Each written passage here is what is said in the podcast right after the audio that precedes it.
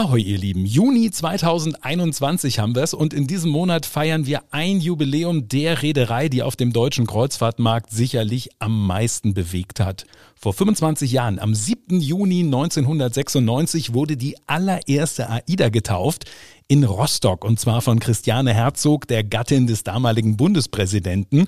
Und seitdem ist eine Flotte von immerhin 14 Schiffen entstanden. Ja, und ich dachte mir, es wäre ja mal spannend, mit jemandem zu sprechen, der von Anfang an mehr oder weniger bei AIDA dabei war. Und da bin ich schnell auf einen Mann gekommen, der die Schiffe so gut kennt wie kaum ein anderer. Schon beim Bau der allerersten AIDA übernahm er die technische Assistenz. Heute ist er als Vice President New Buildings, wie der Titel offiziell lautet, nicht nur verantwortlich für die Neubauten von AIDA, sondern auch von Costa. Christian Schönrock ist heute mein Gast.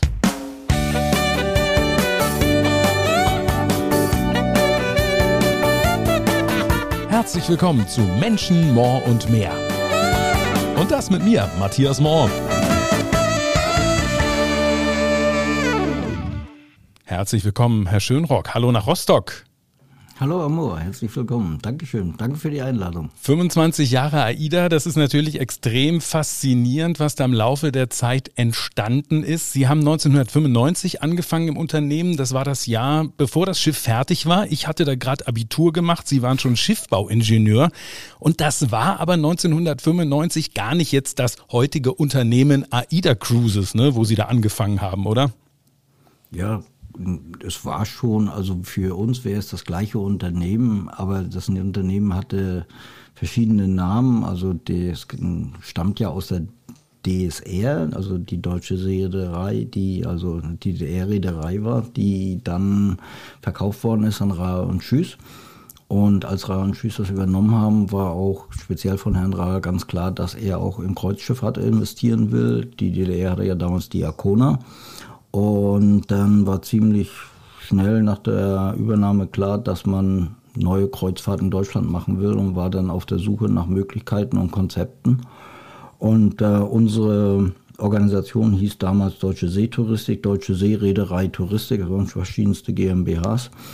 Dann einige erinnern sich dann nachher noch an Arcona Touristik, die dann die AIDA vertrieben hat und irgendwann ist dann daraus äh, die AIDA Cruises geworden, die und der Name, der war ja von Anfang an dann am Schiff und der trägt uns dann schon durch die Jahre. Aber wir haben viele Betriebsübergänge und Veränderungen gehabt, aber das Produkt ist immer gleich geblieben. Mhm. Gibt es da außer Ihnen noch viele Kollegen, die schon so lange jetzt dabei sind?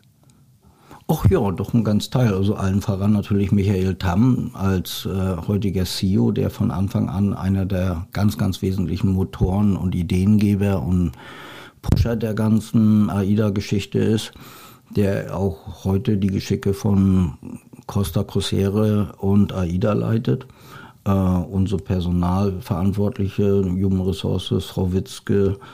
Ähm, in, in vielen Abteilungen gibt es immer noch Leute, die von Anfang an da waren und auch gerade in meiner Abteilung, äh, die zwar auch viele Veränderungen genommen hat, habe ich auch ganz viele alte Hasen und ich hatte viele, die da wir dann die Betriebszugehörigkeit von Anfang an erkannt haben, hatte ich 45-jährige Betriebsjubiläen und sowas. Und äh, oh. da habe ich ganz Teil alte Hasen. Da sind auch viele, die auch äh, gelernt haben, die ganz früher noch auf der Völkerfreundschaft gefahren sind und so. Also diese Stringenz ist durchaus auch da. Ne? Es waren ja damals zwei Teile. Einmal die, die mehr aus dem Clubbereich kamen von Robinson und dann die anderen, sagen wir, erfahrenen Seeleute, die sehr viel Seefahrt und auch Passagierschifffahrtserfahrung hatten. Genau, so ist das Ganze ja entstanden, indem man das beides sozusagen verbunden hat. Wir haben schon gesagt, Sie sind gelernter Schiffbauingenieur. Worin ist man da meist gut in der Schule gewesen? Mathe und Physik? Oh, ich war so ein 1,52 Schüler, also Och. nichts Aufregendes. Also ähm, ähm, ich würde jetzt mich nicht, also normal, ne? Also das, also äh, gut war man schon immer im also mir hat es schon immer Spaß gemacht, Dinge zu gestalten, zu entwickeln. Ich habe schon als Jugendlicher, ich habe sehr früh angefangen mit Segeln. Ich komme aus einer Segelfamilie und äh, das, was ich dann wirklich gelernt habe, war dann Segeln. Und über das Segeln habe ich dann Modellschiffe gebaut, habe dann auch als Junge schon angefangen, meine eigenen Schiffe zu konstruieren. Ähm, da könnte man jetzt rückwärts eine Kontinuität daraus ableiten, aber rückwärts erzählen sich Geschichten immer leicht, aber vorwärts war das durchaus nicht vorgezeichnet. Also ich hatte keine Vorstellung, irgendwie mal äh, Passagierschiffe zu entwickeln. Das war eigentlich nicht im Horizont gewesen. Ah ja, gut. Also das, das war nichts, was man da irgendwie mit dem Studium da schon im Hinterkopf hatte. Ne? Gebur gebaut wurde ja die erste AIDA in Turku in Finnland, also die heutige AIDA Kara. Das ist ja auch die einzige AIDA, die jemals da in Turku entstand. Waren Sie da damals auch schon im, im Winter zum Beispiel vor Ort? Winter ist ja immer, deswegen frage ich, ist ja immer sehr kalt da, ne? Also in der Tat, der Winter 95, 96 war wirklich kalt. Also es war bis runter auf minus 25 Grad. Und äh, ich war nicht Teil der Bauaufsicht, sondern ich saß eher in Rostock und habe mich um viele Themen, Entertainment etc. gekümmert, die so alle neu waren für uns. Aber ich war sehr, sehr regelmäßig alle 14 Tage, ja, und nachher, nachher jede Woche und dann ganz zum Schluss die letzten zwei Monate kontinuierlich. Und es gab zur damaligen Zeit noch einen Direktflieger Hamburg-Turku. Mhm mit so einer Canada Airjet Maschine und das war die allerletzte Maschine, die aus Hamburg rausging und dann haben wir noch einen kleinen Abschiedstrink genommen und dann hieß es öfter, Herr Tam, Herr Bunge, Herr Schönrock, bitte zu Ihrer Maschine kommen. ah, ja, ja, ja, ja, okay. Also das war, ach so, und das, das war also das einzige Schiff, ähm, was dort in, in Turku entstand. Ich glaube, jetzt später nochmal die, die Costa Smeralda, da sind Sie wahrscheinlich dann wieder zurück nach Turku, oder? Ja, wir haben ja jetzt, also jetzt wo äh, Toko ja jetzt auch zur Meierwerft gehört und Toko hat ja doch relativ viele Veränderungen durchgemacht, wie viele Werften eben auch, aber mhm. die Schiffbauer vor Ort sind immer die gleichen geblieben, waren schon damals sehr, sehr gute Schiffbauer, die A im Passagierschifffahrt stark waren, aber auch äh, LNG-Tanker gebaut haben. Mhm. Und zur damaligen Zeit haben sie sehr, sehr große, sehr beeindruckende LNG-Tanker mit riesengroßen Aluminiumtanks, äh, 4 mm, 4 cm, 5 cm dickes Aluminium, was da geschweißt wurde, war, weiß ich noch wie heute, war sehr, sehr beeindruckend. Und die hatten in ihrem riesengroßen Dock noch ein bisschen Platz, 28 Meter. Mhm und suchten im Prinzip, weil die Ausrüstungsphase sehr lang ging und sozusagen war, kam ihnen das sehr zu Pass, dass sie da so für damalige Verhältnisse nicht klein, aber für heutige Verhältnisse doch relativ kleine Schiffe reinschieben könnte. Und wenn man in Fotos guckt, dann sieht man äh, das Dock und sieht die Dockaußenwand äh, und das große LNG-Schiff und dazwischen dann die Aida Kara. Ja, ja, ja, ja, ja. Nun ist ja das Markante schon auch beim allerersten AIDA-Schiff natürlich der Kussmund am Bug gewesen. Man sollte ja meinen, dass das total naheliegend ist, so ein Schiff irgendwie zu bemalen. Aber das war jetzt Mitte der 90er Jahre eigentlich total unüblich, wenn man sich mal umgeguckt hat, oder? Ja, also wir hatten eine Idee von einem Produkt, aber das Produkt hatte damals noch keinen Namen. Das Produkt hatte äh, den Arbeitstitel TVN, To Be Named. Und der Name kam relativ spät. Also wir hatten schon eine klare Vorstellung, was wir machen wollten, aber äh, AIDA kommt vielleicht ein bisschen davon, also Arcona fing auch mit A und A an. Also es war, ähm, mit A steht man auch ganz oben im Alphabet. Das heißt, für eine kleine Firma ist das so, wenn man mit Z anfängt, dann kommt man mal ganz zum Schluss. Ja. Und das war so die Idee, man sucht was mit A und A. Und dann kam irgendwann mal der Name AIDA, wo wir zum Anfang erstmal gesagt, hm, was haben wir denn mit der Oper zu tun? Ja. äh, äh, da wir anders sein wollten und wir auch anders waren und die Konzepte auch wirklich neu waren, wollten wir das auch außen hin zeigen. Und dann war dann immer die Diskussion, wie kann man das zeigen? Und ja, und die einen sagen, nee, ein Passagierschiff muss weiß sein, es muss ein weißer Schwan sein. Und wir haben dann diskutiert, ja, könnte auch rot oder blau oder mh, hm, es gab auch damals schon ein paar Schiffe, also wenn man jetzt TT-Line und so, äh, mhm. äh, die würden dann sagen, nee, Peter Pan war bei uns schon damals angemalt. Ja. Äh, aber nicht so, ich glaube auch Mobile glaube ich, hatte schon mal so ein bisschen Logo dran. Oder irgendwelche so Comicfiguren, ne, äh, wie es, wir ja. es gemacht haben. Und das kam dann durch den Namen und dann über AIDA kommt, baut man dann die Brücke zur Oper, zum Suezkanal, dann ist man bei der ägyptischen Königin, dann ist man bei den Ägyptern, die immer ein Auge, der Iris vorne als Zeichen, dass dem Schiff Glück beschert ist, sozusagen, tragen ja diese Schiffe heute noch ein Auge. Und dann über das Auge und dann kam Felix, der wirklich einen schönen Strich hat, kam dann auf die Idee, da kommt ein lustiger Mund dran und ja, der Rest ist Geschichte. Ja, ja, ja, Felix Büttner, genau.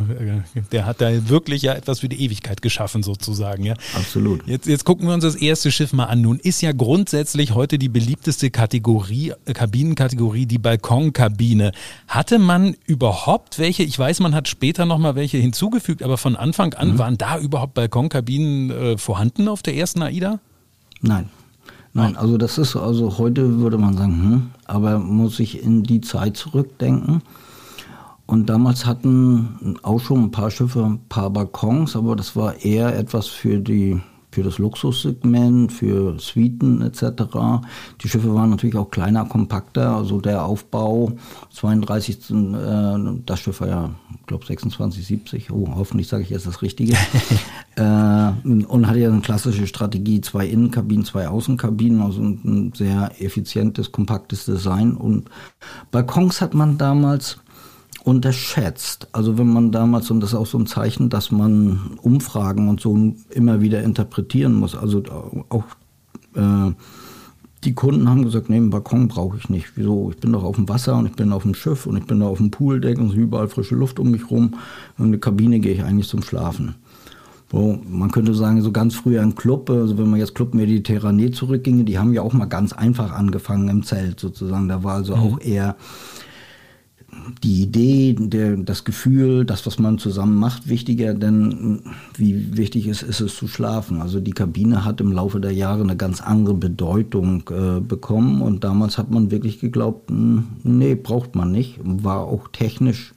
Heute hat man ja wirklich äh, Fertigbalkons äh, mit Aluminiumkonstruktionen, äh, die sich auch deutlich leichter installieren lassen und auf den größten Schiffen auch leichter integrieren lassen als wirklich angebaute Stahlbalkons. Mhm. Aber man hat das damals nicht so gesehen.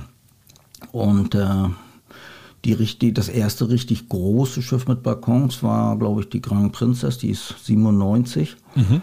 Und äh, auch Karneval, ich weiß noch, eine Diskussion mit Mickey Erson, dann nachher für die zweite, dritte AIDA, dass man gesagt hat, hm, ja, also Balkons tut hat man so das Gefühl, wird nicht gebraucht, aber die, die, die Leute buchen es dann doch mhm. und sind auch bereit dafür einen Mehrwert zu bezahlen und äh, ja, hat sich seitdem deutlich entwickelt und heute ist der Balkon das Maß aller Dinge und die Kabine hat heute auch eine, eine ganz andere Wichtigkeit, als das früher war. Wir haben schon immer schöne Kabinen gemacht, aber die Kabinen sind im Laufe der Zeit natürlich größer geworden, noch luxuriöser. Auch die Bäder sind größer geworden und ähm, früher hat man da eher ein bisschen kompakter gedacht. Wir haben schon immer sehr schöne Kabinen gemacht und äh, die Kernelemente wie der Baldachin, die findet man ja heute auch immer wieder weiterentwickelt, aber letztendlich möchten wir das Produkt immer gerne weiterentwickeln, aber trotzdem soll sich jeder zu Hause fühlen und sagen, ja, das ist AIDA, aber immer wieder in einer neuen Interpretation. Mhm, genau. Aber Kabinen, gebe ich hinzu, hätten wir damals dran gedacht, wären wir ein bisschen weiter vorne gewesen. Aber das stimmt, genau. Es gibt so ein paar Beispiele, genau, aus den 90er Jahren, zum Beispiel diese Schiffe von damals Renaissance Cruises, ne, diese sogenannte ja. R-Klasse, die ja. heute für Asamara Oceania fahren. Da sieht man das richtig und das ist so jetzt laienhaft, hätte ich ausgedrückt, da, da musste man richtig den Balkon in den Stahl reinschneiden sozusagen. Da sind so Löcher im Stahl, wenn man so will. Ne? Ja, ne? ja so, genau, das ist so ein Thema der Strukturen. Gerade bei kleinen Schiffen sozusagen hat man dann die Außenhaut als tragende Struktur und dann den Balkon mhm. nach innen gesetzt. Auch bei den Royal Caribbean Schiffen, die dann in Toko gebaut werden, da sind die ersten von den großen Schiffen mit Balkons innen. Und wenn man dann genau guckt und die, die weitere Serie hat dann die Balkons außen gehabt. Mhm. Ja, ja, ja, und das war dann auch so eine Diskussion, wenn ich die Balkons nicht draußen integrieren kann, auch vom Gewicht und von der, dann verliere ich natürlich die Balkonfläche als Kabinenfläche und so groß war eine Kabine nicht, dass man sich das leisten konnte. Also, aber wie gesagt, da hat man sich jetzt deutlich weiterentwickelt. Also heute bekommt der Gast natürlich in der Kabine rein vom Volumen, aber auch von der Qualität und so doch schon mehr als das vor 25 Jahren war. Die erste AIDA hat nun, ich würde fast sagen, vergleichsweise klassisches Pooldeck mit einem rechteckigen Pool, ganz klassisch.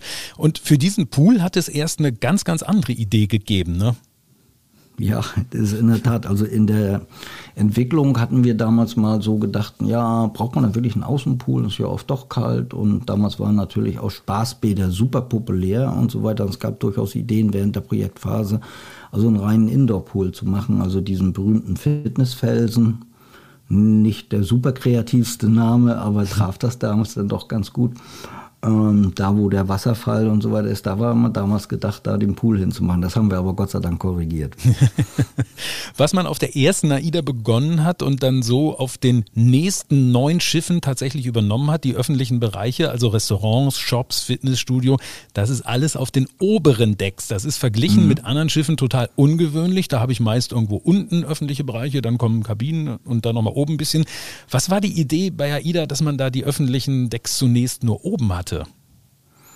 Ja, die Grundidee ist wirklich, dass wir, wir, wir wollten nie, ich sag mal, ein, es gibt dass ich einen Gang habe. Ich sage jetzt, ich habe einen Korridor und da sind Türen und an der Tür steht dran, was da drin passiert. Und dann gehe ich immer in einzelne Räume rein. Sondern wir wollten von Anfang an ein Konzept, wo Räume miteinander komplett verwoben und verfließen. Und wir haben auch ganz bewusst uns auch immer, wir arbeiten ja von Anfang an mit Partnership Design. Das war ganz wichtig, dass Räume ineinander übergehen, dass äh, das als eine große Erlebnisfläche ist, dass ich die Funktionalitäten ineinander übergehen, dass ich nicht so den Gang habe, ich gehe da durch einzelne Räume oder muss ich eine Tür aufmachen, sondern dass das fließt, dass es ineinander auch überfließt, die Funktionalitäten und ich auch, sagen wir von der Funktion her Verkehrswege auch in die Funktion mit rein integriere. Mhm. Und äh, genauso wichtig war es uns, dass öffentliche Bereiche immer eine Verbindung miteinander haben, auch eine Verbindung zum Außendeck haben. Nun könnte man sagen, also wenn man jetzt ein bisschen in Richtung Club schielt und sagt, auch dort ist es ja so, dass es Bereiche gibt, wo eher geschlafen wird und dann gibt es die Bereiche, wo die Aktivitäten passieren. Mhm. Äh, und auch da war es ja so, alle machen zusammen alles zur gleichen Zeit. Mhm. Aber das Schöne ist, wenn man äh, Räume, die abseits von der Hauptstraße sind, das merken wir auch heute. Also irgendwas, was im Keller ist, das kann noch so schön sein, das funktioniert nicht. Also man muss sozusagen wie im Boulevard alles aneinander rein dass das fließt. Und das war für uns ganz wichtig, dass dieser, dieses Fließen da ist, dass dieser Übergang da ist äh, und dass auch der, die Verbindung immer zum, zum Außendeck da ist. Äh, und äh, auch heute machen wir das, heute machen wir das mit dem Lanai-Deck, dass man diese Innen-Außenbereiche, heute sind die Schiffe deutlich größer und da ist die Vielfalt auch entscheidend und da ist es durchaus sinnvoller, dann noch mehr verschiedene Bereiche zu haben. Also beim größeren Schiff macht es dann durchaus Sinn, dann Dinge zu separieren und viele Erlebnisbereiche zu haben, die dann auch ihren eigenen Charakter und auch auf die Funktion noch viel stärker ausgerichtet sind.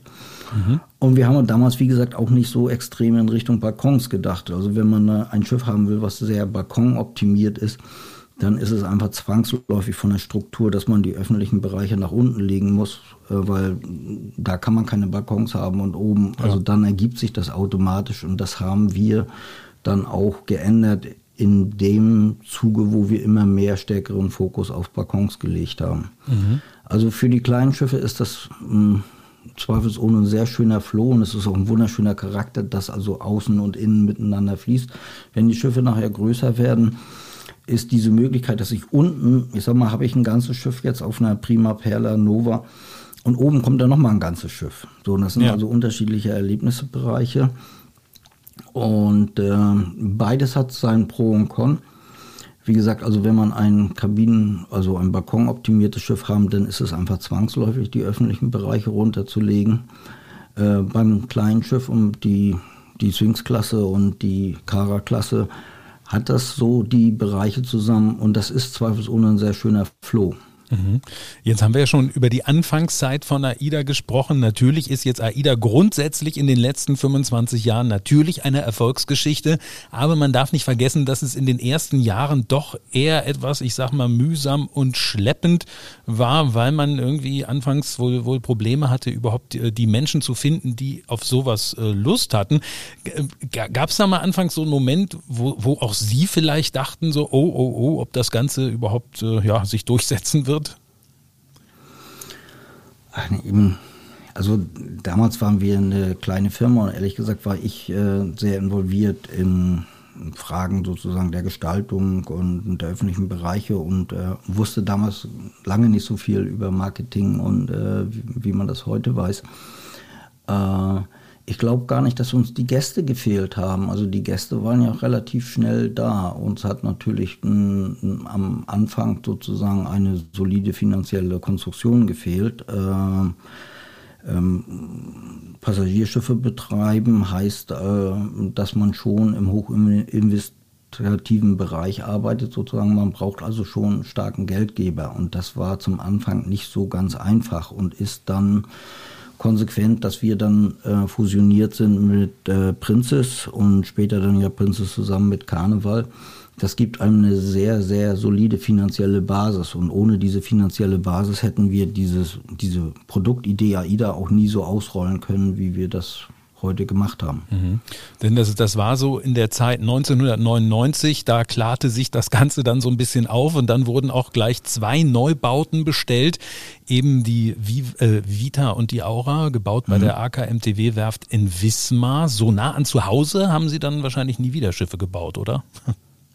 Nee, das war wirklich dicht dran. Also das war ja nur eine halbe Stunde hin. Das, ja. Äh, ja. ja, das war, äh, wir hatten schon eine klare Idee. Und wir hatten, wie gesagt, die Anfangszeit war wirklich schwierig. Wir mussten ja das Schiff verkaufen an NCL. Ähm, wenn man genau dann zurückverfolgt und guckt, wie sich NCL entwickelt hat, die haben damals das Schiff nur gekauft aus Kapazitätsgründen, um einfach mehr Schiffe zu haben. Die haben ja damals viele Schiffe verlängert, so die Zeit bei äh, in Bremerhaven. Äh, und die haben eigentlich erst nach dem Kauf gemerkt, was sie da eigentlich gekauft haben. Und mhm. äh, dann kam eine Delegation nach der anderen, hat sich genau die AIDA angeguckt. Äh, ein Jahr später gab es Freestyle Cruising von NCL. Ja mit Bemalung des Buchs. Die Paintings an der Seite ja. und äh, also da ist ein bisschen AIDA schon mit drin. Ja, ja, ja, auf, auf jeden Fall. Also ganz, ganz spannend eigentlich. Wir haben, ich habe es schon äh, angesprochen, eben die Bauzeit auf der Werft. Wie viel Zeit haben Sie generell so verbracht äh, in den Werften? Ich meine, heute machen Sie ein bisschen, sind ein bisschen übergeordnet, da ist man natürlich nicht ständig vor Ort, aber wie ist das so im Laufe der Jahre gewesen? Wie viel Zeit haben Sie da so verbracht?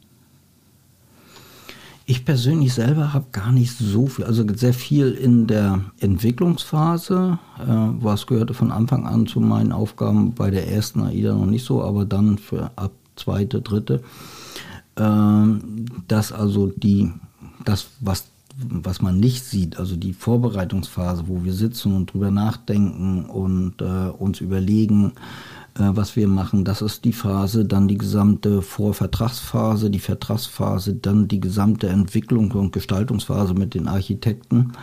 Äh, die Baurealisierung, dafür hatten wir schon immer gute Experten, da bin ich natürlich immer sehr regelmäßig gewesen. Da wir aber relativ schnell ja kontinuierlich Schiffe gebaut haben, war ich immer jemand, der immer fünf Jahre vorausgedacht habe. Ich war, mhm. wenn die anderen noch beim Bau waren, war ich schon wieder in der Entwicklung der neuen Schiffe. Das war dann äh, in, in Papenburg so. Das war dann nachher auch in Japan äh, so und äh, so, dass ich mich immer damit beschäftigt habe, was dann kommt, so dass ich so oft eigentlich gar nicht auf der Werft war. Ah, okay. Aber natürlich schon viel Zeit. Aber es gibt ganz andere Kollegen von mir, die ja viele Jahre äh, permanent in Papenburg waren, äh, sehr lange, viele Jahre in, in Japan waren. Mhm. Ähm, ich habe meine Zeit viel mehr bei den Architekten in Hamburg verbracht. Ah, mh, ja, ja, ja, ja, ja. Und ähm, 2003 wurden Sie dann, glaube ich, Neubauchef von AIDA und, und kurze Zeit später wurden dann die Diva und die Bella bestellt bei der Meyerwerft. Also die ersten beiden Schiffe der sogenannten Sphinx-Klasse, haben wir schon angesprochen. Mhm. Ja, und damit kam ja dann wirklich was Revolutionäres. Ne? Das Theatrium, eine Mischung aus Theater und Atrium. Und das ist ja auch so, ne, wenn man mal so ein bisschen an Land vergleicht, wo ist die Stimmung? Stimmung meist besser, wenn ich vor einer Bühne beim Altstadtfest in Rostock stehe oder wenn ich im Volkstheater sitze an meinem festen Platz? Ist relativ eindeutig eigentlich, ne? Nichts gegen das Volkstheater. Nee, ja, ja. Mhm, auch keine schlechte Kunst. Aber natürlich, Nein, aber klar, gar keine Frage. Das, das also ist eine andere Theater ist ein, ein toller Raum für eine super Performance. Ich komme rein, der Raum ist dunkel, ich kann das super inszenieren, alle gucken auf die Bühne. Ähm, ich sag mal, get a seat and get entertained aber der Raum funktioniert eben als Theater, aber relativ alle andere Funktionalitäten, die ich da drin machen will, sind dann immer ein bisschen hm, ich sitze dann immer im Theater und ich mache da, kann da einen Port-Talk machen, kann da Vorstellungen machen und wie auch immer. Aber irgendwie habe ich immer das Gefühl, dass ich in einem leeren Theater sitze. Mhm. Das heißt, ein Theater ist einer der schönsten Räume, auch sehr aufwendig, so ein Haufen Technik drin, ist auch vom Volumen her der größte, in der Regel über zwei Decks, dann nachher über drei Decks, also auch technisch durchaus sehr anspruchsvoll. Ein extrem großes Volumen, was man dann nur für eine Stunde nutzt. Und das war für uns, die auch schon immer gedacht haben, wie man Dinge verschmelzen lassen kann und wo sie dann auch besser nutzbar werden für den Raum. Und wir haben gesagt haben, wir müssen dann eine andere Lösung finden. Und äh, und dass wir jetzt sagen, wir bringen die Kunst dann doch stärker zum Gast. Also auch die, dieses ganz bewusst, dass der Gast jetzt mittendrin sitzt äh, und das wirklich den Künstler zum Anfassen hat. Das, äh, das ist ein bisschen wie Straßenkunst. Also man ist viel dichter dran. Wir waren uns damals nicht so ganz sicher, ob ich sag mal, wie Straßenkunst und auf der Bühne stehen, ob sozusagen die hohe Kunst sozusagen sich auch im Theatrium realisieren lässt.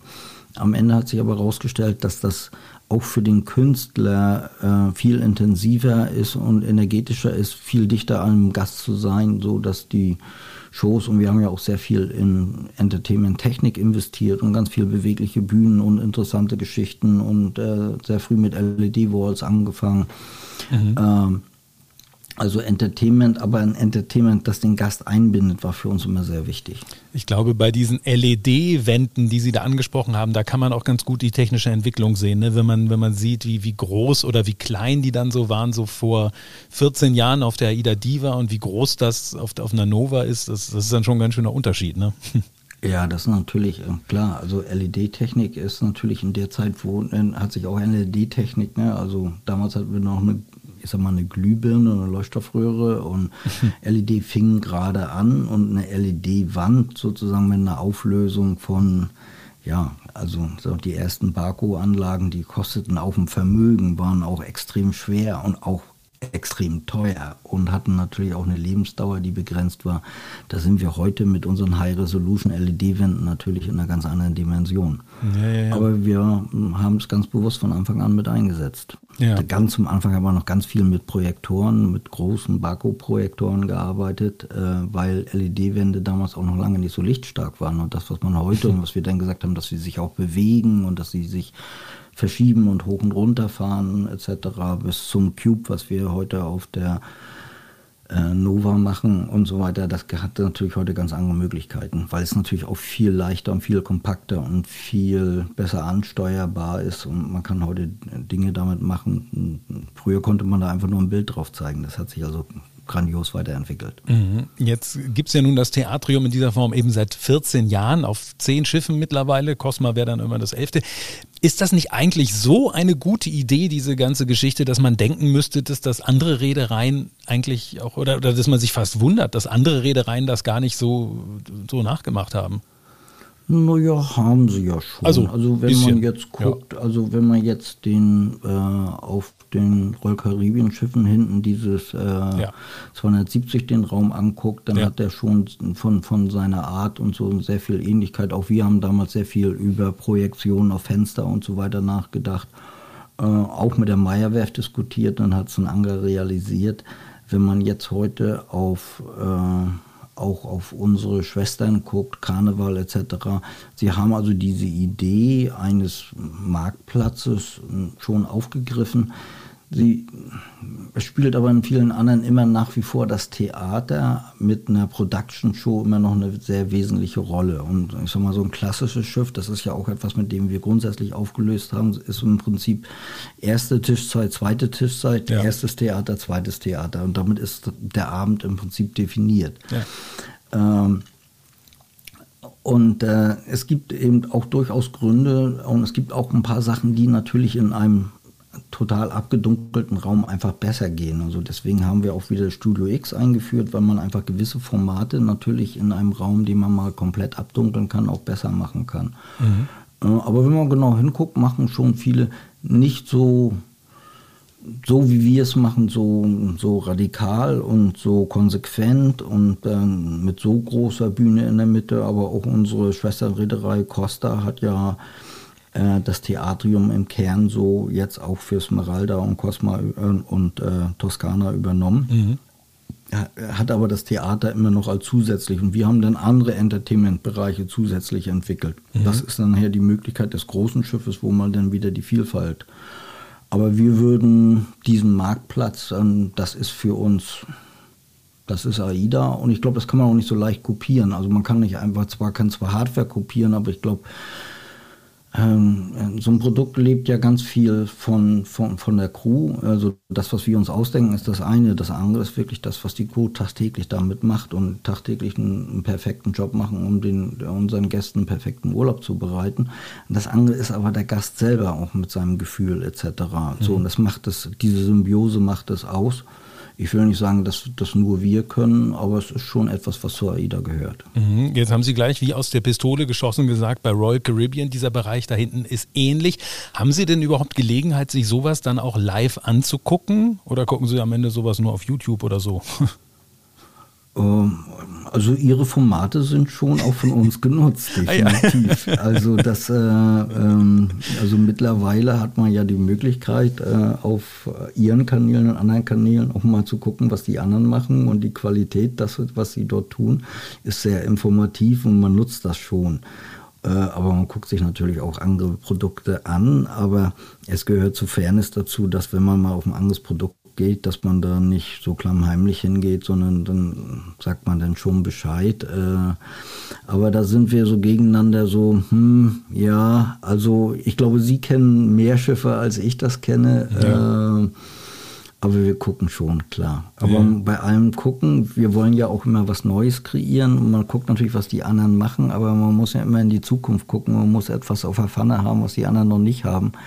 Also von der Warte her ist Abgucken letztendlich nicht die Garantie für die Kreation einer Zukunft. Ja, das aber ist wie gucken tun wir schon. Ja, ja, ja, ja, ja. Aber das ist wie in der Schule letztlich. Wenn ich immer nur abgucke, so richtig viel, viel erreichen, werde ich da langfristig nichts. Ne?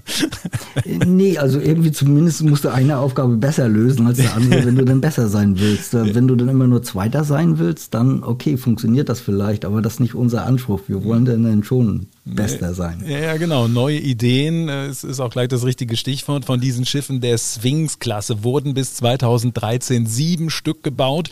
Das vierte Schiff, das war Aida Blue aus dieser Reihe und da hatte man dann die Idee, etwas zu bauen an Bord, was es seitdem auf jeden Neubau geschafft hat und zwar ein Brauhaus. Das war ja eigentlich naheliegend, ne? wo die Deutschen so ein Land der Biertrinker sind.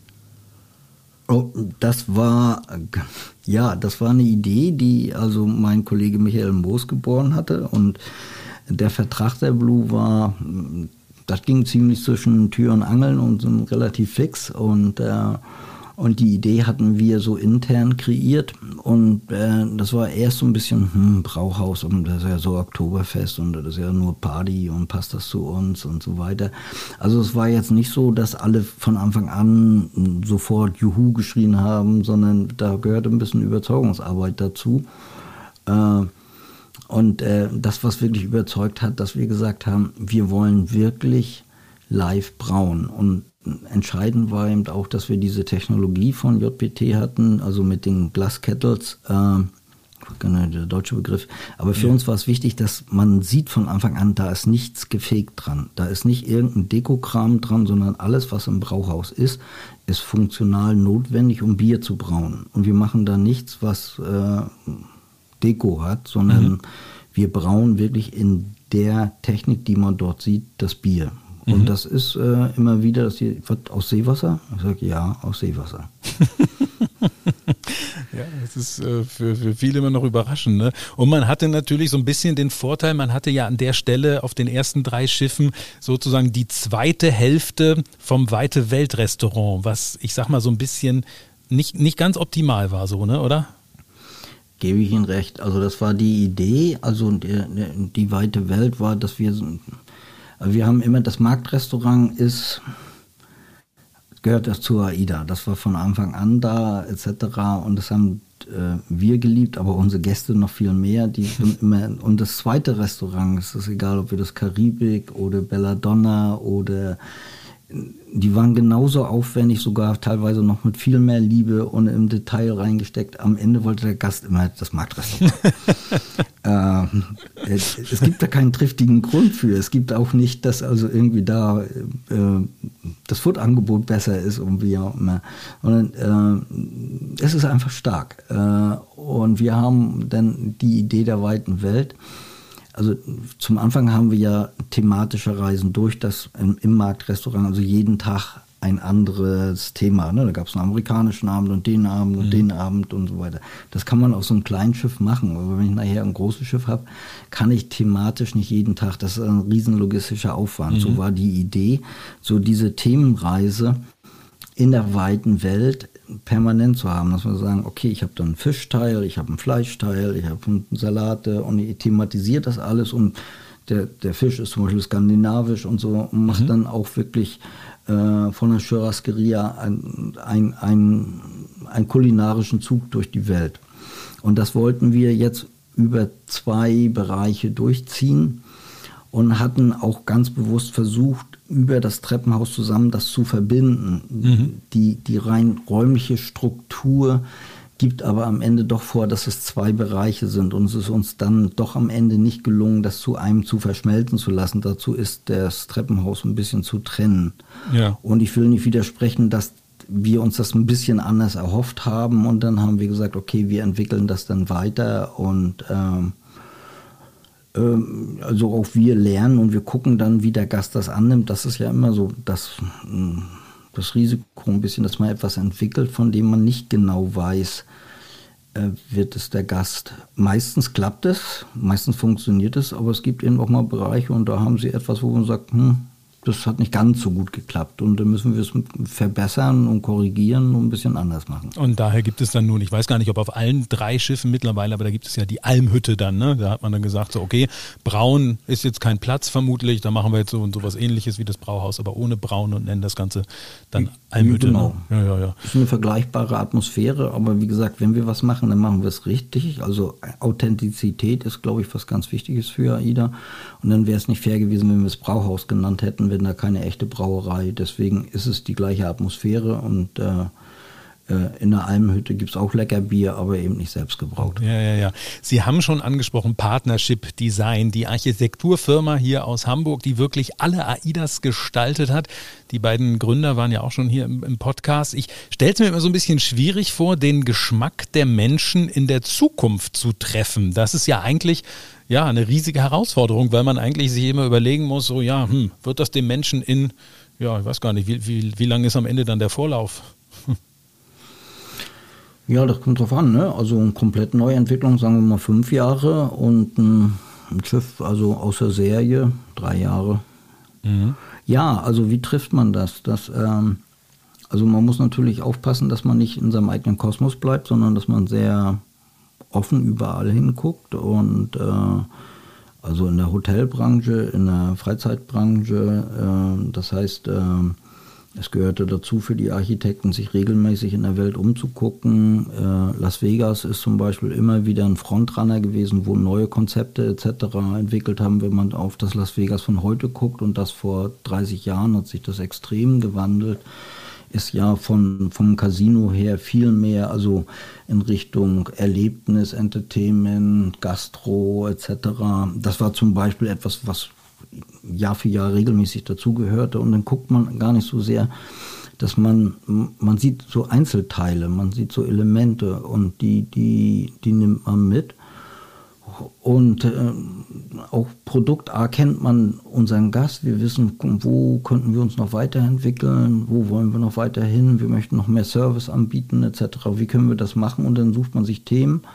Äh, und man muss versuchen, die Zukunft zu, mh, zu antizipieren, aber man muss auch, glaube ich, ein gutes Bauchgefühl haben. Und ich glaube, man muss auch dicht an seinem Gast bleiben und äh, dann wirklich wirklich überlegen, was der Gast wirklich will. Mhm.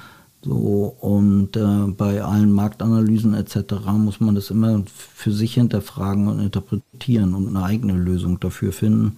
Und zweifelsohne hat Partnership, also Kai und Siggi, äh, also Kai Bunge und Siegfried Schindler, mhm. die ja nun 25 Jahre meine Begleiter sind und mit denen wir von Anfang an sehr eng und auch wir sind auch sehr, auch so menschlich sehr verbunden war das mit Michael Tamm, mit äh, allen, die mitgewirkt haben, immer eine, eine super Chemie, die, aus der sich was ergeben hat. Und gerade Herr Bunge ist der Mann für die Strukturen und äh, Herr Schindler, Sigi, ist der Mann für die Farben und er hat mhm. ein Farbgefühl, das ist auch schon phänomenal.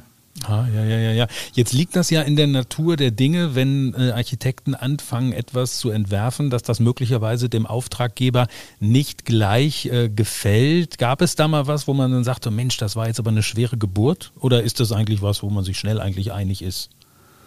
Oh nö, also das ist schon, also nicht alles, was wir uns ausgedacht haben, ist auch realisiert worden. Mhm. Und äh, gerade die, ähm, wenn man jetzt ganz, ganz, ganz zurückgeht auf die Kara, die ersten Entwürfe von der Kabine der ersten AIDA waren deutlich klassischer als äh, und es war aber im Prinzip so beschrieben und es war dann so umgesetzt. Und erst als wir dann in, der, in dieser Mockup-Kabine, wie wir so schön sagen, also in der Musterkabine, Mockup ist so ein schöner schiffstechnischer Begriff, mhm. den ich vorher auch nicht kannte. Als wir da drin standen, haben wir gesagt, nee, das ist es nicht. Oh, ja. Äh, und äh, dann ist aufgrund dieses, nee, das ist genau das, was wir nicht wollen, wo wir aber gesagt haben, aber eigentlich haben wir das so beschrieben und das ist eigentlich die Umsetzung davon, daraus entwickelt, was wir wirklich wollen. Und äh, eigentlich hat dieses Negativerlebnis oder dieses Nee, das nicht dazu geführt, dass wir uns sehr deutlich und sehr klar wollen, was wir wollen. Und daraus ist dann die AIDA-Kabine, so wie wir sie heute kennen, mit Baldachin, mit den Farben, äh, die auf der einen Seite kräftig sind, aber trotzdem rund und beruhigend und äh, warm. Und wir haben uns auch immer wieder Themen, also die Diva zum Beispiel, das war für uns, das war das erste Schiff der neuen Serie. Auch den Namen hatten wir intern, obwohl der auch unter Diskussion stand, bevor er kam. Aber wir wollten, dass die Diva wirklich tatsächlich eine Diva ist. Also so, wie mhm. wir uns eine Diva vorstellen. Mhm. Ein bisschen schrill, mit klarem Auftreten und äh, dass, wenn sie im Raum ist, der Raum auch voll ist. Mhm. Und deswegen hat die Diva auch diese extrem kräftigen Farben und diesen, diesen wirklich starken Auftritt. Äh, und dann gibt es eine Diskussion, dass einer sagt, hm, ja, also danach ist dann die Bella gekommen, die dann eher neue Gemütlichkeit, sozusagen deutlich wärmer etc wo dann viele gesagt haben, hm, das gefällt uns auch. Und ich sag mal, gerade damals haben wir so eher diesen Wohnzimmer-Idee, die wir jetzt eigentlich im Theatrium immer stärker umsetzen, dass wir also sagen, es geht gar nicht so, es ist ein großer Raum, aber in diesem großen Raum sollst du dich wohlfühlen wie zu Hause auf deiner Couch. Also, mhm. also der, viel mehr personalisierter und äh, zum Menschen hin orientiert, sozusagen gemütlicher. Er soll sich einfach wohlfühlen, sozusagen, ohne dass es plüschig wird, sozusagen. Also dieses Wohnzimmeridee, und das haben wir dann ja auch in Entertainment äh, äh, umgesetzt, dass wir auch solche Shows gezeigt haben, äh, die einfach wesentlich chilliger und launchiger sind und sozusagen einfach eine gute Zeit haben. Mhm. Ähm, und durchaus haben die Schiffe einen unterschiedlichen Charakter, das haben wir auch gewollt. Äh, und so hat vielleicht der eine oder andere sein, sein Liebling und sagt, das gefällt mir besonders gut. Das ist vielleicht auch einfach mit der Destination zusammen. Äh, aber überall soll AIDA drin sein, aber AIDA soll immer ein Stück anders sein, sich auch immer weiterentwickeln können. Also wir waren nie die, die gesagt haben, es ist immer der gleiche Teppich, es ist immer der gleiche, äh, so wo du sagst, ja, also nach Hause kommen ja, aber immer wieder in einer neuen Form. Oder die Struktur der Türen zum Beispiel. Ich erinnere mich, auf den ersten Schiffen hat man so dieses, uch, wie würde man es beschreiben, nicht schuppenmäßig, aber dieses, wissen Sie, was ich meine? Die Kabinentür? Ja, ja, ja. Die, ja, die Möglichkeit versuchen, sozusagen eine Art Lamellentür nachzubilden. Ja, ja, so, da war auch lange Diskussion, was geht. Heutzutage ist ja auch Metalltechnik vieles möglich, was vor 25 Jahren nicht so ging, aber auch das sozusagen sollte im Prinzip sagen wir mal, eine Holztür nachbilden. Und für uns ist es auch immer sehr wichtig, zum Beispiel, dass wir gesagt haben, eine Tür muss immer so aussehen wie eine Tür und nicht nur wie ein Verschlag. Das heißt, für uns ist es immer wichtig, dass da ein Rahmen drumherum ist und dass also Strukturen, die man kennt, die man auch gut findet, dann auch immer wieder nachgebildet werden. Mhm. Sie haben die Kabinen angesprochen. Das ist natürlich eine ganz wichtige Geschichte für den Gast. Ich habe ja bei der Kabine natürlich immer das Problem, dass ich da ein riesiges äh, Bett drin habe, was relativ viel Platz wegnimmt, was ich natürlich 16 Stunden am Tag überhaupt nicht brauche, meistens. Gab es da mal Überlegungen, ja, äh, zu gucken, ob man das nicht irgendwie ganz anders lösen kann. Ich meine, gut, es gibt dann bei, bei Virgin Voyages, kennt nun hier in Deutschland noch keiner, aber die haben ja nun die Idee da, glaube ich, das wird dann tagsüber, wird es irgendwie zum Sofa oder was umgebaut. Gab es da auch mal Ideen? Ist ja auf, auf der anderen Seite immer ein riesiges Risiko, ne? wenn das nämlich nicht klappt, dann hat man da das alles in, an der Backe. In der Tat, also wir haben das schon, klar, gar keine Frage ist dann die Diskussion, das Bett ist groß, also äh, nimmt damit natürlich, ist schon dominierend in dem Raum. Äh, äh, und es hat schon viele Diskussionen auch intern diskutiert mit Robotermöbeln und äh, Wandklappbetten und Deckenklappbetten und wir haben schon verschiedenste Sachen äh, so mal gedanklich immer wieder durchgespielt. Äh, wichtig ist natürlich immer die Funktionalität. Also also deswegen jetzt zum Beispiel unser Sofa, das Convertible, das man drehen kann, das auf der Rückseite dann das Bett ist, dass ich aber dann zurückwandeln kann und umdrehen kann und am Tag wieder ein Sofa habe. Mhm. So, weil, so bleiben wir mal bei Virgin, am Ende schlafe ich aber auf der Couch.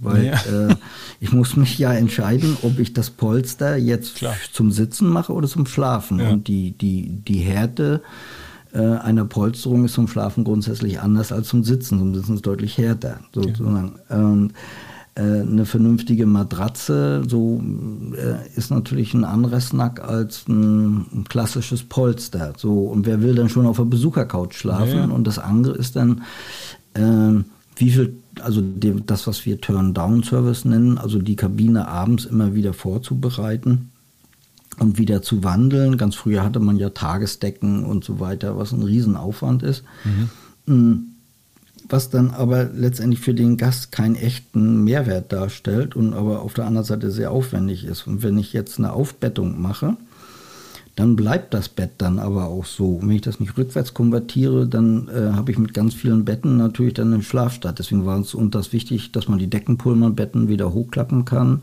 dass man, das hatten sie am Anfang auch nicht, dass man auch so ein Sofa wieder rückkonvertieren kann, dass ich das wieder zurückbekomme in die Tagesnutzung. Mhm. Und dann ist dann die Frage des Bettes. Das ist eine interessante Geschichte. So, wir haben darüber auch diskutiert. Also erstens ist auch die Fläche unter dem Bett nicht ganz ungenutzt. Mhm. Ist schon sehr entscheidend, wo lasse ich meinen Koffer. Mhm. Also wenn ich von jedem den Samsonite einsammeln sollte, irgendwo storen sollte und so weiter, wäre das ein riesen logistischer Aufwand. Mhm. Äh, also die Fläche unter dem Bett ist jetzt keine ungenutzte Fläche, sondern im Prinzip sind es zwei Ebenen, die wir tatsächlich nutzen, die wir auch hm, brauchen für den Bettenwechsel etc. Bei anderen Reedereien liegen da auch teilweise Schwimmwesten. Mhm. Äh, das ist nicht so ganz unentscheidend. Und dann ist dann die Frage, wie verhalten wir uns Menschen?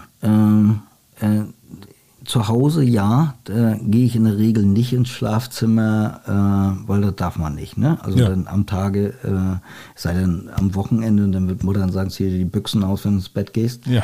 Im Hotel darf ich das aber. Mhm. Ne? Also sich einfach mal, wir haben das so diskutiert und sozusagen, ich nehme das Bett jetzt weg und dann ist da jetzt ein Sofa.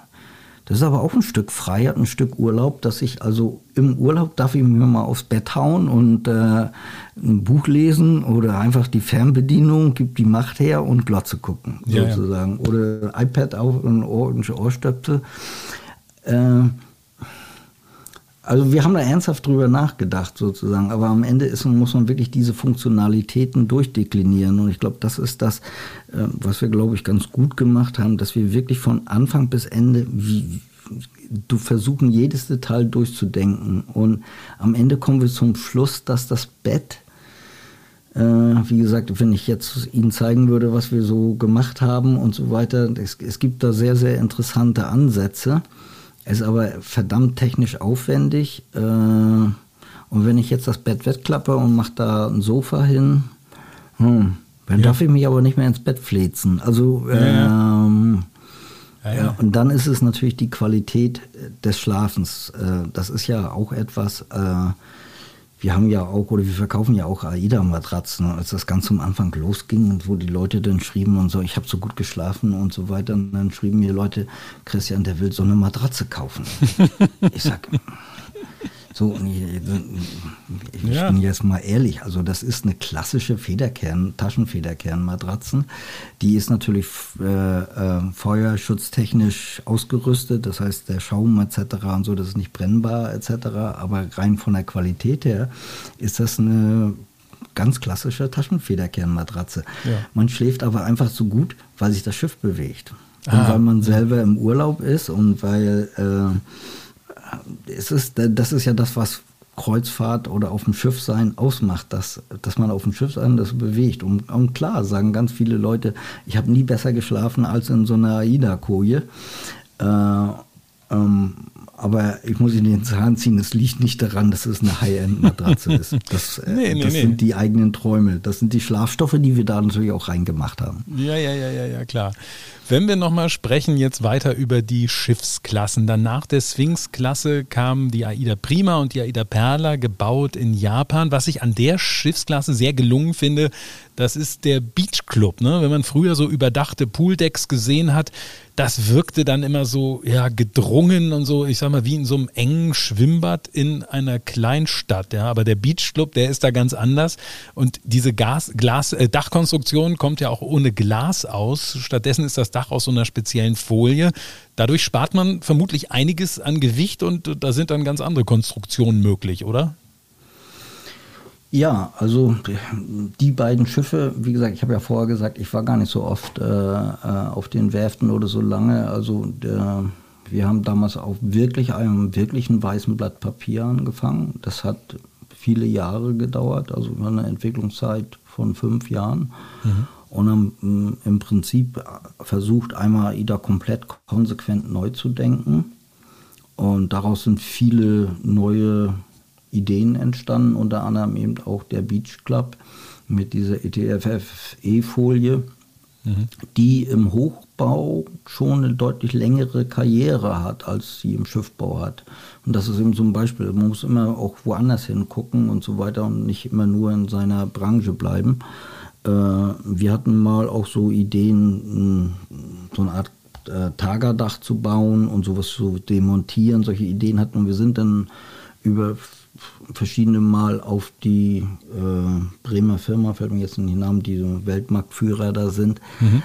Äh, das Interessante an der Folie ist, dass man ganz andere Strukturen damit machen kann. Dass also man sich lösen kann von einem Rechteck, Quadrat. Äh, also die Ge geometrisch bin ich dann frei. Und mhm. äh, gerade diese Form des Ovals, die, die, dieser Höhe in dem Raum, das macht den Raum eigentlich aus.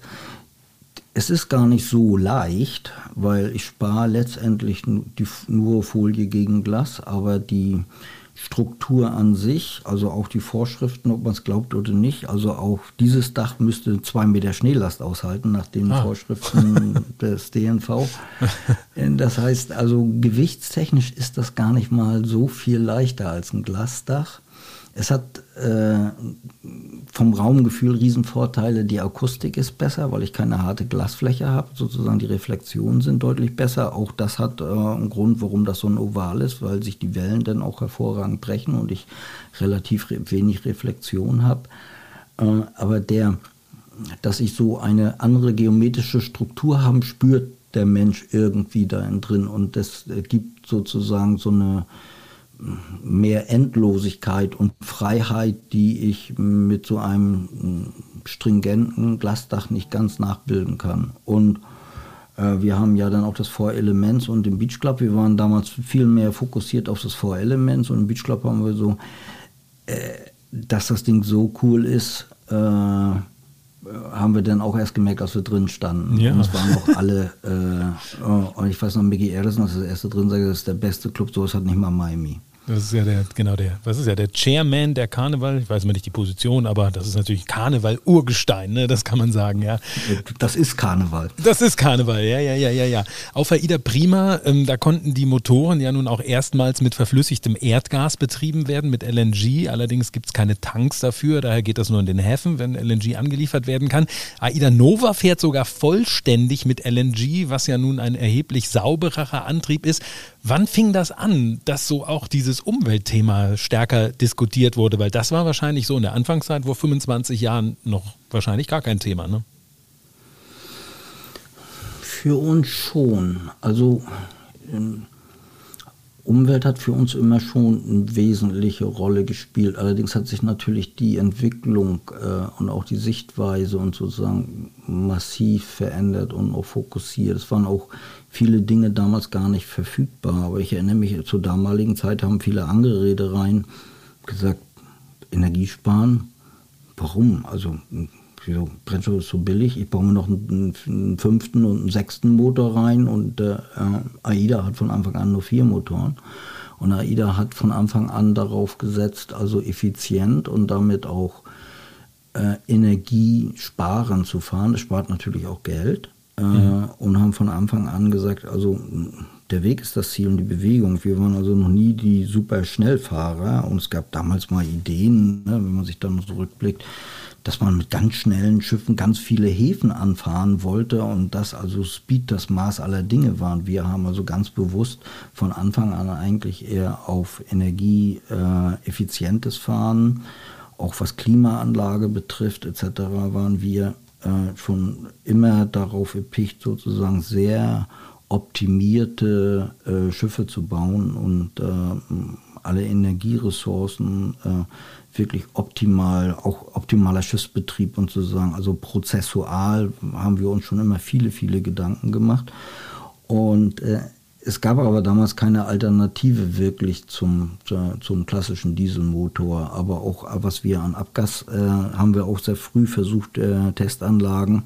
Da wird man manchmal kritisiert, aber man kann auch letztendlich nur das auch wirklich verwenden, was wirklich marktfähig ist. Und äh, im Schiffbau hat es in vielen Bereichen leider lange gedauert und in vielen Bereichen, äh, dass wirklich tragfähige Technologien auf den Markt kamen. Und LNG war etwas, die LNG-Technologie in seinen Einzelbestandteilen, es gab schon immer LNG-Tanker, LNG-Produktion, Aufbereitung etc., aber das so alles zusammenzupacken, die Technologien und daraus ein Schiff zu machen, ein Passagierschiff zu machen, da unten eine riesen Gasbuddel auf Deutsch gesagt reinzupacken und damit zur See zu fahren, war schon ein ziemlich radikaler Ansatz. Und als wir uns dafür entschieden haben, war auch nicht klar, ob uns die Industrie folgen wird.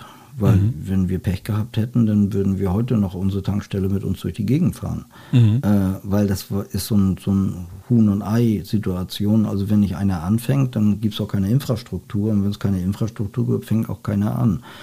Äh, wir haben sicherlich damit äh, einen Trend gesetzt. Äh, vielleicht fangen wir jetzt wirklich an und sagen, also mit diesen LNG-Schiffen ist ein wirklicher Wandel in der Gesamtschifffahrt hin zu deutlich umweltfreundlicheren Schiffen mit weniger Emissionen. Und, und da ist LNG sicherlich ein Schritt und, und äh, sicherlich gucken wir und wir, wir wollen diese Ziele 2050 da hat ja auch die IMO klar beschlossen und zu sagen, um, dahin zu kommen, müssen wir jetzt auch andere Schiffe entwickeln und da sind wir auch dran. Und zukünftig wird sicherlich äh, die Brennstoffzelle äh, im Fokus stehen und äh, es wird vielleicht neben LNG auch andere Brennstoffe und sicherlich ist die Zukunft dann auch die sogenannten E-Fuels, also Wind- und Solarenergie gewandelt in, in Brennstoff, das Maß der Dinge sein. Und äh, im Moment ist LNG, auch wenn es hier und da seiner sagt, ja, ist die Technologie, die am besten und am saubersten ist. Mhm. Also insofern sind wir sehr gespannt, wann das erste emissionsfreie Kreuzfahrtschiff dann in den Dienst geht. Sie haben es schon angedeutet, Umweltschutz ist ja nicht nur der Antrieb, sondern das sind ja auch viele andere Punkte an Bord. Zum Beispiel die Wasserhähne in den Kabinen, die kommen mir immer so vor wie die sparsamsten der Welt eigentlich. Hm. Ja. Oh, wir haben mal verschiedenste. Also ich kann Sie einladen zur Testreihe. Also ja. möchten Sie einen haben mit drei Liter pro äh, Minute, einen mit sechs Liter, einen mit zweieinhalb. Und äh, die Diskussion ist dann, äh, ja, also auf der einen Seite wollen wir alle umweltbewusst sein. Wir wollen auch möglichst wenig Wasser verbrauchen. Aber auf der anderen Seite soll das Duscherlebnis auch ein Duscherlebnis sein. Ja. Und äh, wir sind jetzt nicht der Zeltplatz, wo ich sage, ich will äh, für einen Euro reingeschmissen möglichst wenig Wasser verbrauchen, ja. sondern Ähm, sprich also aus dem Wasserhahn. Es gibt verschiedenste Formen von Perlatoren und, und Span, die sehr viel Wasser also sehr viel Luft in den Wasserstrahl bringen. Damit hat der Wasserstrahl auch immer noch das Gefühl. Und das ist zum Händewaschen. Und ich glaube, aus unserem Wasserhahn kommt jetzt, glaube ich, 3,5 Liter oder sowas. Mhm. Bei der Dusche kann man das machen, aber ehrlich gesagt wirst du dann nicht wirklich nass und dann fetzt das auch nicht mehr, so dass wir einen Kompromiss ja. haben. Ich glaube, bei uns kommt aus der Dusche 6 oder 7 Liter, so mhm. ungefähr. Ja. Aber die Ermahnung sozusagen, duschen, Hahn zu machen, einsaufen, wieder, das gehört sich. Ja, ja, ja. Ich muss auch ehrlicherweise sagen, nachdem ich immer so ein bisschen, also es ist ja für die gute Sache sozusagen. Ne? Man, man denkt zwar erstmal so, Mensch, was ist das denn so, ja? Aber ich habe mir jetzt gerade für zu Hause tatsächlich auch einen neuen Duschkopf gekauft, der mit sechs Litern tatsächlich auskommt, weil ich auch gelesen habe, was für eine gewaltige Ersparnis das ist. Also natürlich an Energie, damit auch an Geld. Also das ist wirklich irre, was da für ein Hebel dahinter ist. Natürlich ja, speziell ist das. bei uns, weil wir erzeugen ja. natürlich das gesamte Wasser ist ja früher über verdammt Dampfer, heute alles über Osmoseanlagen. Und äh, ja, das sind schon, äh, ich meine, wir fahren da 600 Tonnen durch die Gegend und äh, wir produzieren äh, also wirklich im, ich weiß gar nicht, die Nova, glaube ich, 100 Tonnen am Tag. Also wir ziehen da schon was weg. Und äh, ich gebe zu, dass ich auch gerne dusche und bade, mhm. aber wir müssen uns schon bewusst sein, was wir da tun. Also von der Warte her äh, ist es war mal genehmigt, 30 Minuten unter der Dusche zu stehen. Äh, wie gesagt, wir haben da ganz bewusst, also selbst, selbst sechs Liter für eine Dusche ist ein guter Kompromiss. Ja, ja, ja, finde ich auch. Also finde ich, finde ich bei mir auch zu Hause sehr, sehr, sehr angenehm. Ja, wenn man jetzt so eine große Aida Nova so mit riesigen Schiffen von Amerikanern so vergleicht, Royal Caribbean und so weiter, da gibt es dann irgendwelche Aussichtskapseln, die über das Schiff aufsteigen oder Celebrity Cruises hat so einen fliegenden Teppich, Kartbahn, Achterbahn. Jetzt muss man sagen, die europäischen Reedereien eigentlich allesamt und damit AIDA, die haben sowas alle nicht. Wie, wie, kommt das? Weil die, weil die Konkurrenz hier nicht so groß ist wie in den USA? Nö, das glaube ich nicht. Ich glaube, dass äh, wir machen, glaube ich, das, was der Kunde wirklich will. Also die Frage ist immer, wenn ich jetzt so einen Flowrider nehme, ne, bleiben wir mal bei denen. Also wer kann denn tatsächlich auf so einem Surfbrett stehen? Kaum einer. Äh, und, und, und, wie viel, wenn ich jetzt sage, ich mache jetzt einen Flowrider, wie viel pro Stunde können denn auf so einem Flowrider fahren? Mhm. So, und dann da heißt, ich mache oft Features, die sicherlich fürs Marketing toll sind und äh, und oft ist es so, naja, ich bin ja auf diesem super sportiven Schiff und dann fühlt man sich auch besser sozusagen. Also manch einer geht mir persönlich so, wenn ich durchs Fitnesscenter gegangen bin, ist das schon fast so, als wenn ich zehn Minuten Übung gemacht habe. äh, also spricht aber die Frage ist, wie viele nutzen es dann tatsächlich oder wie viel kann ich es denn nutzen sozusagen? Also ist das jetzt etwas für, für fünf Leute pro Stunde oder für zehn Leute pro Stunde? Und wenn man jetzt dahinter guckt, wenn wir jetzt sagen, und wie viel Energie verbraucht das Ding und wie viel Platz verbraucht das Ding?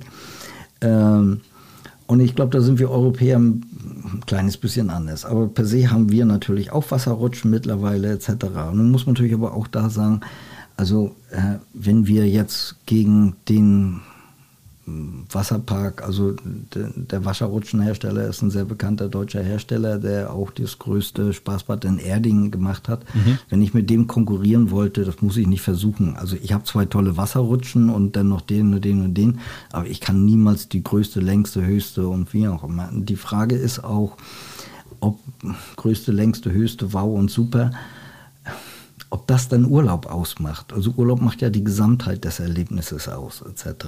Dass man gewisse Dinge haben muss.